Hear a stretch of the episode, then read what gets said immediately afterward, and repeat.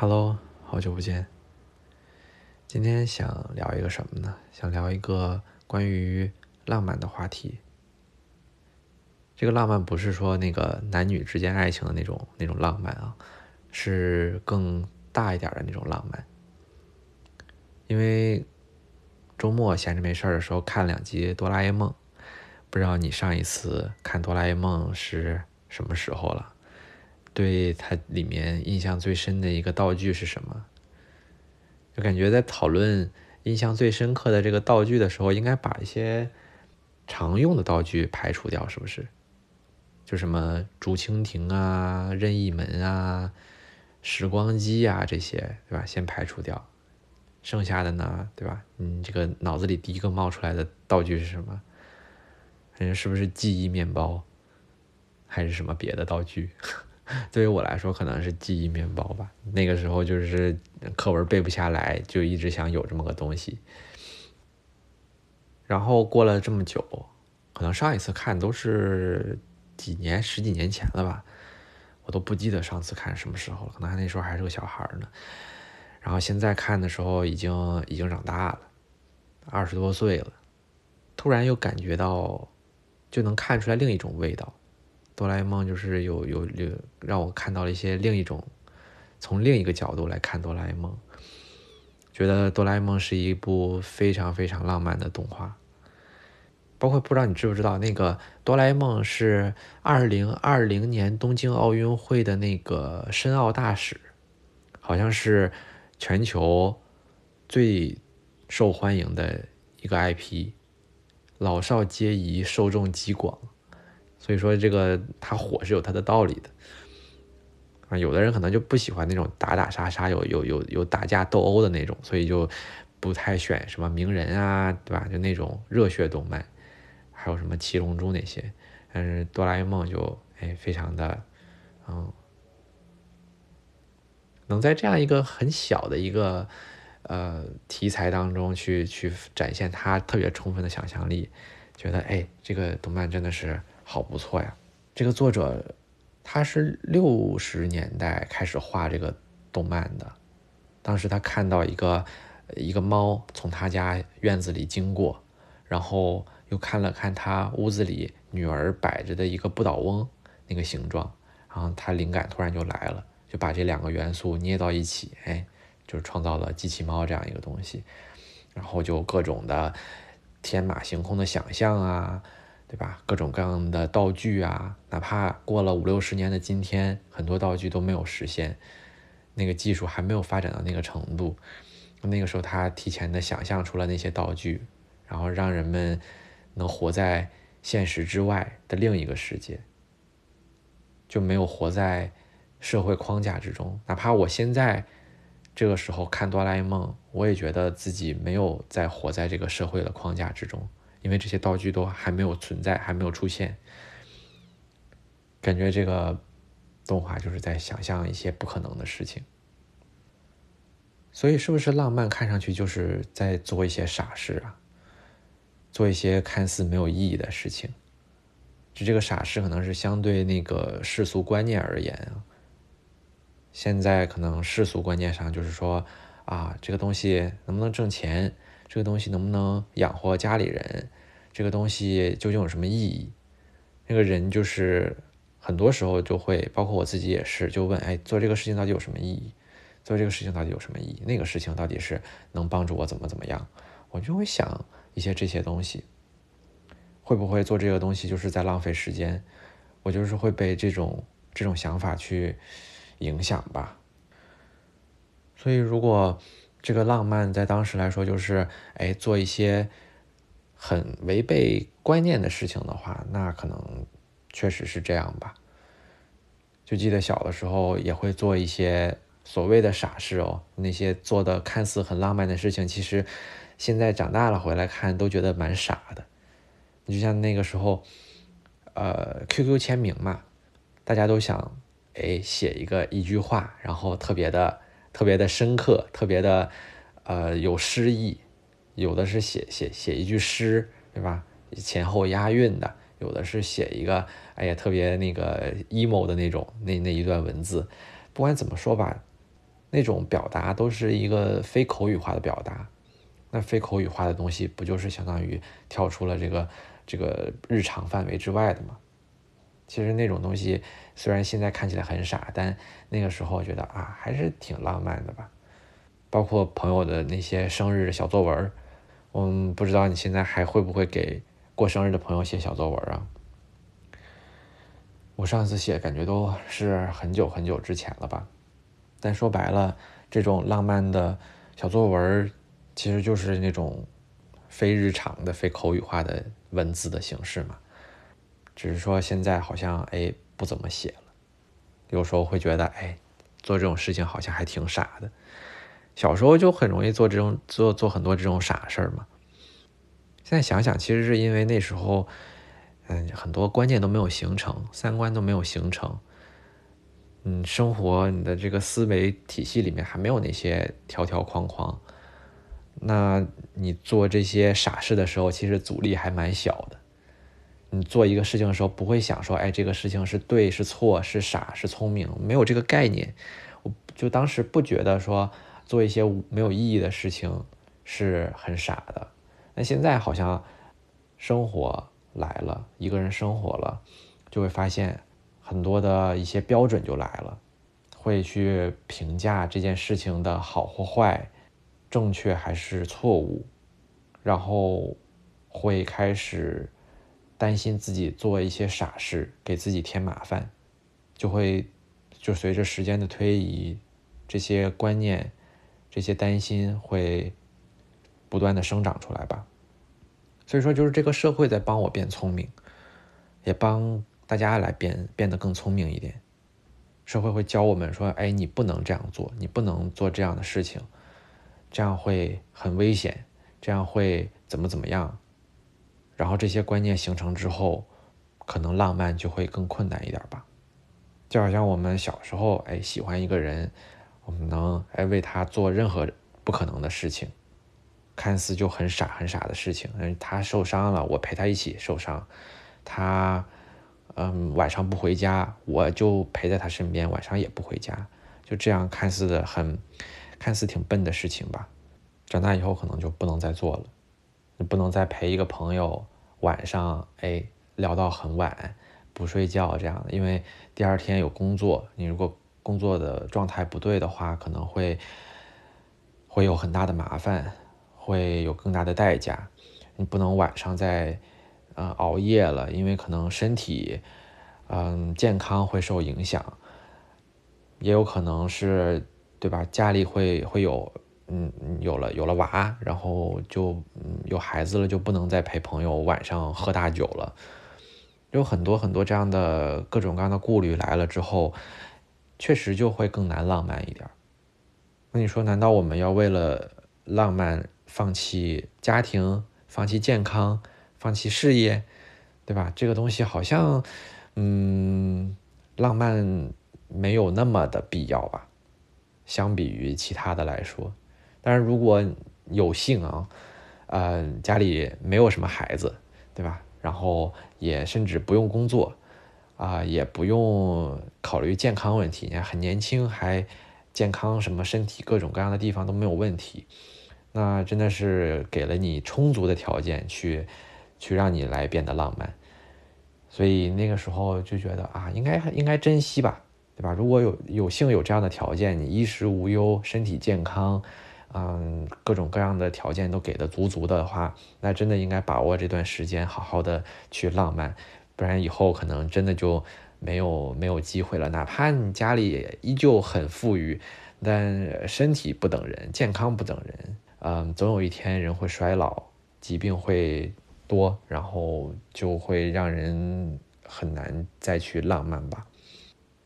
然后是上上周吧，上上周，嗯，偶然看到了李白写的一段，就两句诗吧。他们把那个一些诗人很浪漫的一些文字剪出来，然后做成了一个一个一个列表吧，相当于是。然后我就在那一句一句读，然后读到李白的一句诗的时候，就鸡皮疙瘩都起来了一下。那个这这这句诗叫。应是天仙狂醉，乱把白云揉碎。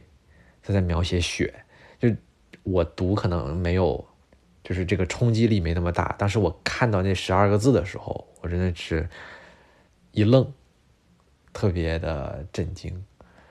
嗯，不是说喜欢，就是会是一种很难形容的感觉，就是被浪漫打了一拳的那种感觉，很舒服。就觉得啊，我好像长大了之后，我才能体会到啊，原来李白是这么浪漫的一个人。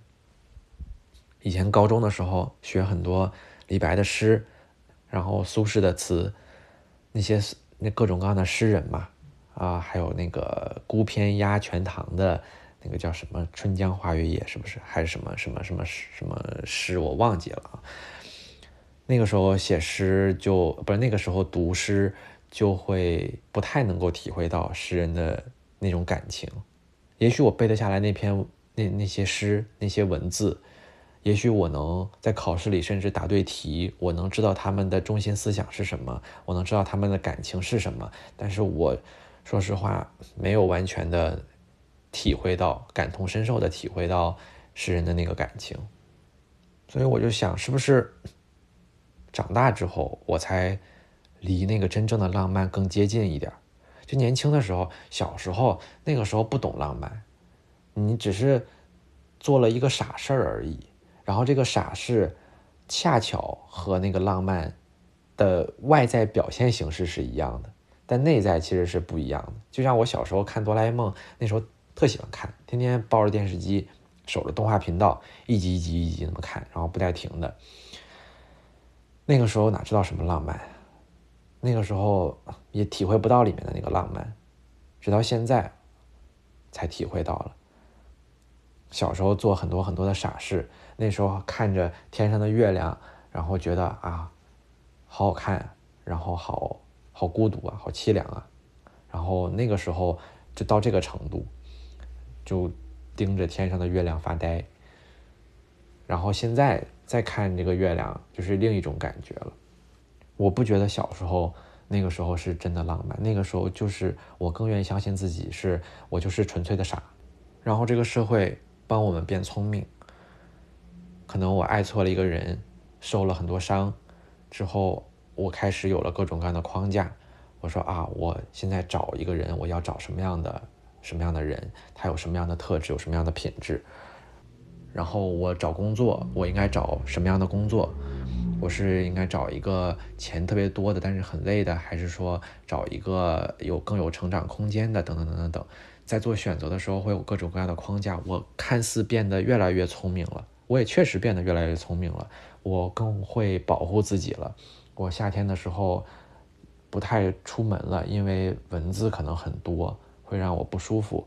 我可能我可能晚上也不太出门了，因为晚上的街道可能不够安全。有道理吗？这些有道理吗？我觉得有道理。我在保护好我自己，生命总该是可能比浪漫更重要一点的吧，对吧？就是起码在优先级可能不一样了，因为小的时候考虑的没那么多，你这些价值排序是混乱的，但是现在可能更清楚了一些，更分明了一些，但可能就是我在长大了之后。我才有可能知道我究竟是不是一个浪漫的人。有的人就是，有的人就是，有的人可能受过了伤之后，嗯，做了很多傻事之后，他不悔改，加引号的不悔改，继续执着的去做那些傻事，那些很浪漫的事。然后有的人说：“那算了吧，我我就不再做那些那些傻事了。我有有家人，有嗯有我的事业，有我的健康，等等等等等，我就先把那个东西放一放，不想再去做那些傻事了。做傻事看着也挺也挺丢人的吧？是不是？就是别人都很聪明的活着，然后你就做一些傻事儿，你能不能过得了自己内心那一关？”对于我来说有点困难，但我还在适应，还在试图不被他人影响吧，做我觉得我想做的事情。反正总而言之，就是我感觉长大了之后，你才有那个浪漫的条件。不然的话，就是就是在做傻事儿。小孩嘛，就做一些傻事儿，很正常。长大了之后还能做傻事儿，那是真的浪漫，真的不容易了。但我说到这儿，我也不觉得说，哎，浪漫就高级，浪漫就比别的特质更好。我我不这么觉得，就是感觉浪漫和其他的一些特质是一样的。如果一个人没有浪漫的话，不是他的错，也不是说他就低级，也不是说他就油腔滑调，他特别精明，不是的。同时有浪漫呢，也不能说明这个人他就。他就很幼稚，只是说每个人在当下的这个优先级不一样，因为有的人就是哎看别的东西更重一点，有的东西就是有的人就是看浪漫更重一点。然后随着时间的推移，在人生的不同阶段，对他重要的东西会变化。就当你可能没有吃没有穿的时候，刚步入社会的时候，当然浪漫就会要往后靠一靠，对吧？先把自己喂饱了，嗯，然后当你成长了三四十岁之后，OK，嗯，有有有钱了，有物质满足了自己的物质需求之后，OK，可能这个时候才能够有机会去浪漫，然后可能到老了之后发现，哎，这些物质的东西其实一点都不重要，人生活着可能就是要活得稍微浪漫一点，然后那个时候发现啊，我还是想追求浪漫，浪漫在。可能甚至比生命还重要，因为可能就是老了就没没几年活头了，就反而会想追求一些精神层次上的东西。所以感觉人的变化其实是很正常的，每一段经历都会影响你的这个价值排序的变化。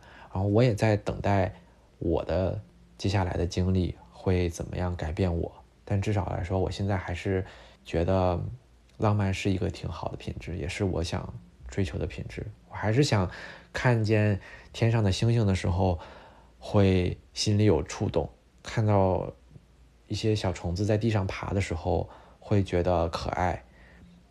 这些看似没有意义的东西，好像让我自己更更独特一点，更像我自己一点。我当然知道很难啊，就是现在这个时代，这个社会，就是可能没那么容易生存吧。如果是一个很好的时代的话。那个人生的底色可能就是一个一个纯白色的一块画布，然后你在上面可以尽情画你想画的东西，是很容易的。然后，那哪怕说你你的人生是很糟糕很糟糕，你生活在了战争年代，那你的可能人生的这个画布就是纯黑色的。那这个时候你往上点两个白点儿，你就是星星点点了。但现在好像现在好像就是。它既不是纯色的，也不是，也不是什么灰色的，都不是，就是好像像一团乱麻，你很难在上面作画，很难在上面画一些很美丽的色彩。我觉得可以，可以理解，嗯，但我还是希望自己能够有一块，嗯，好一点的画布，能画一些自己想画的画在上面，嗯。感觉自己说的差不多挺多的，不知道你对浪漫有什么看法呢？你还觉得自己是一个浪漫的人吗？我觉得浪漫这个东西特别主观，就是你在做这件事情的时候，你自己心里能不能说服你自己，说，哎，我正在做一件浪漫的事情，你能说服你自己，我觉得就 OK。哪怕你就是给家人做了一顿饭，有的人天天给家人做饭。但是他不觉得这是一件很浪漫的事情，但有的时候你可能给家人做一顿饭，那你你就会觉得啊，这是一件很浪漫的事情，对吧？就每个人的标准不一样，我觉得只要你心里觉得这件事情是浪漫的，那就 OK。所以不知道你上一次做这种浪漫的事情是什么时候呢？是为谁做的呢？你现在有否定之前？做的那些浪漫的事情吗？希望给你带来一些小的思考吧。那今天就聊这么多，希望你这周过得愉快，拜拜。